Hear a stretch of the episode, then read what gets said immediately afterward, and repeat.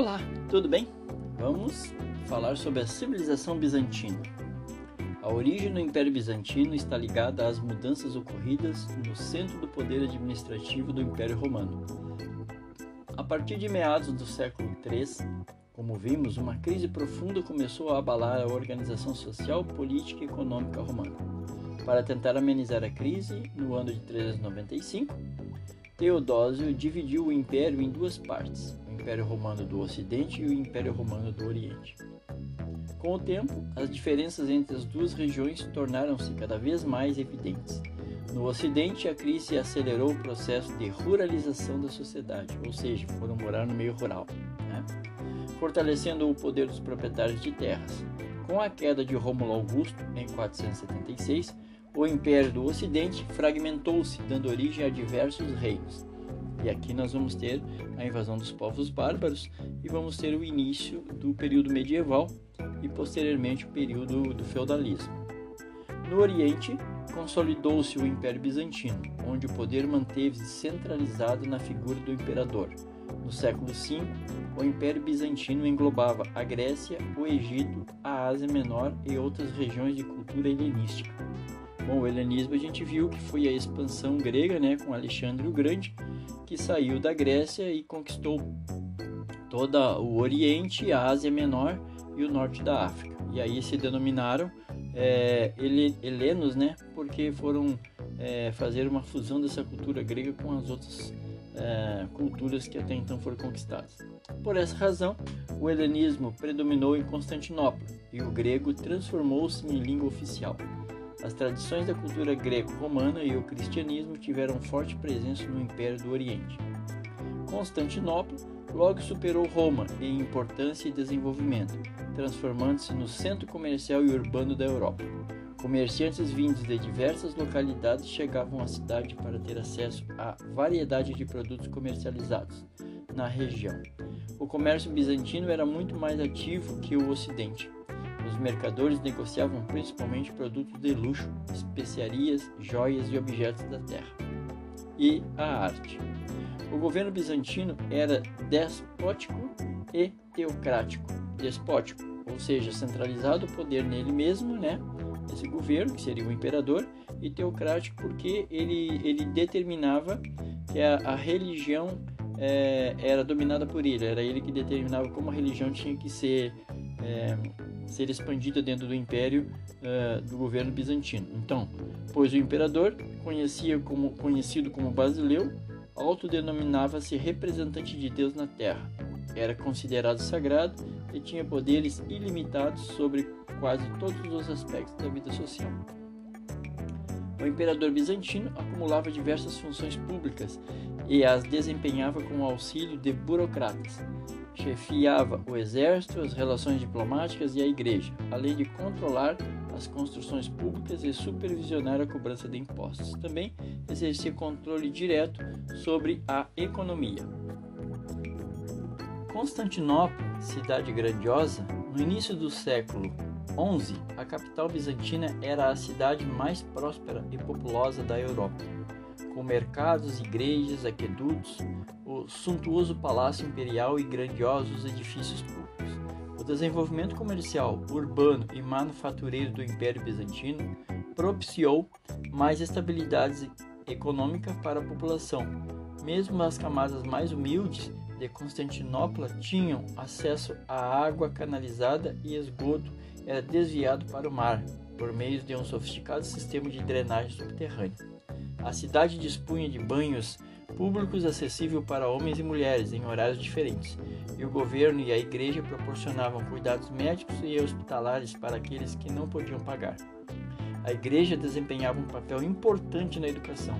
Todas as crianças tinham a oportunidade de frequentar a escola, mas o acesso aos estudos avançados, que incluíam filosofia e o conhecimentos gerais de matemática, geometria, música e astronomia, só era permitido aos filhos dos aristocratas.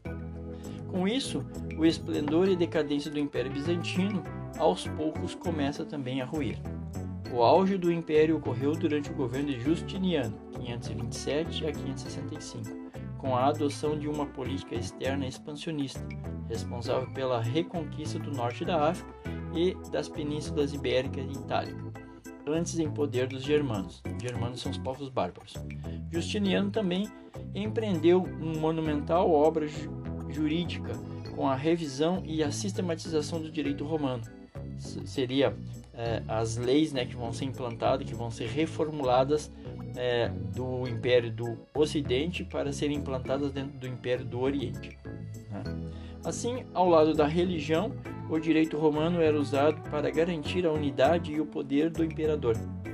O Código de Justiniano prescreveu grande parte do direito romano e influenciou diretamente o sistema de leis de muitos estados modernos, incluindo o brasileiro.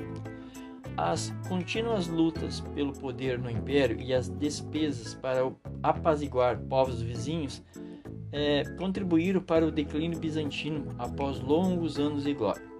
Outros aspectos também podem ser mencionados: a perda de ricas províncias como o Egito, a Síria, a Palestina, conquistado pelos árabes no século VII.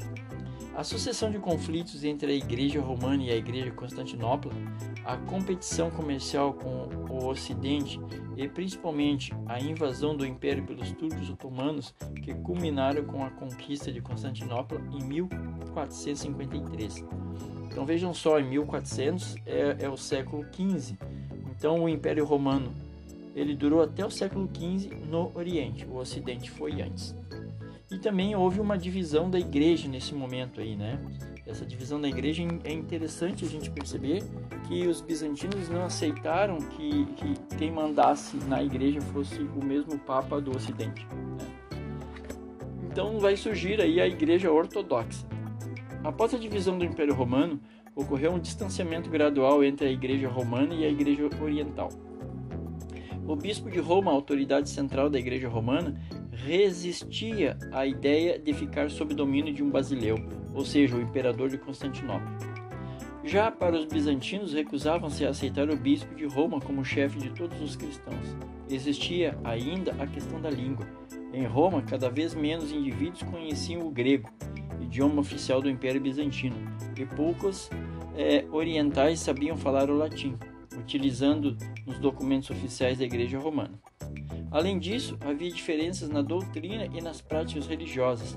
As divergências aprofundaram-se e levaram ao surgimento de doutrinas declaradas heréticas pela Igreja Romana. Uma dessas uma dessas é, dizia respeito ao culto das imagens. Os monges do Império Bizantino ganhavam dinheiro e prestígio com a venda de imagens religiosas, às quais se atribuía o poder de operar milagres. O imperador de Constantinopla, Leão III, proibiu o uso das imagens para caracterizá-las como prática de idolatria. A questão iconoclasta dividiu a sociedade bizantina entre partidários e opositores ao culto aos ícones durante os séculos é, 8 e 9. A Igreja Romana acusou de destruição dos ícones de heresia, aprofundando os conflitos entre os bizantinos e os cristãos de Roma. As inúmeras crises envolvendo os dois centros de cristandade levaram à separação em 1054 entre a igreja sediada em Roma e a de Constantinopla. Essa divisão ficou conhecida como Cisma do Oriente e perdura até os dias de hoje.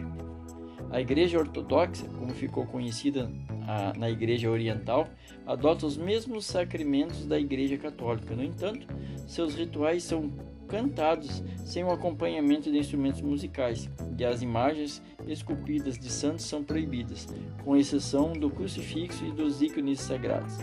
Os ortodoxos não admitem os dogmas de infalibilidade do Papa e do Purgatório.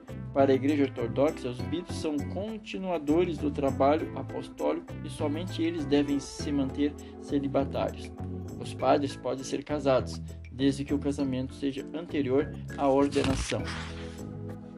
É interessante pensar né, e entender que é, eu também vejo dessa maneira que a fé não, não atrapalha na tua relação se tu é casado ou não. O celibato, ele, ele que é a, questão de tu é, é, deixar de lado essas questões de sexualidade, de sexo, né? Então, porque um padre aí tem que ser puro, ele não pode ter o pecado e assim por diante. Mas eu acho interessante que, que, que a Igreja Ortodoxa ela permite, se o cara ele é casado antes dele ser, eh, dele ser nomeado padre, não tem problema, ele não pode casar durante, depois da nomeação de ser padre. Né? Daí tem que abandonar a batina. Então, o Império do, do Oriente ele vai ser é, mais é, duradouro que do Ocidente, né? o Império Romano que vai ter invasão dos povos bárbaros, mas a, o Império Turco-Otomano, né, com a religião do islamismo de Maomé, vão invadir então em, mil, em 1453, vão invadir Constantinopla e vão fundar a, a, a Turquia.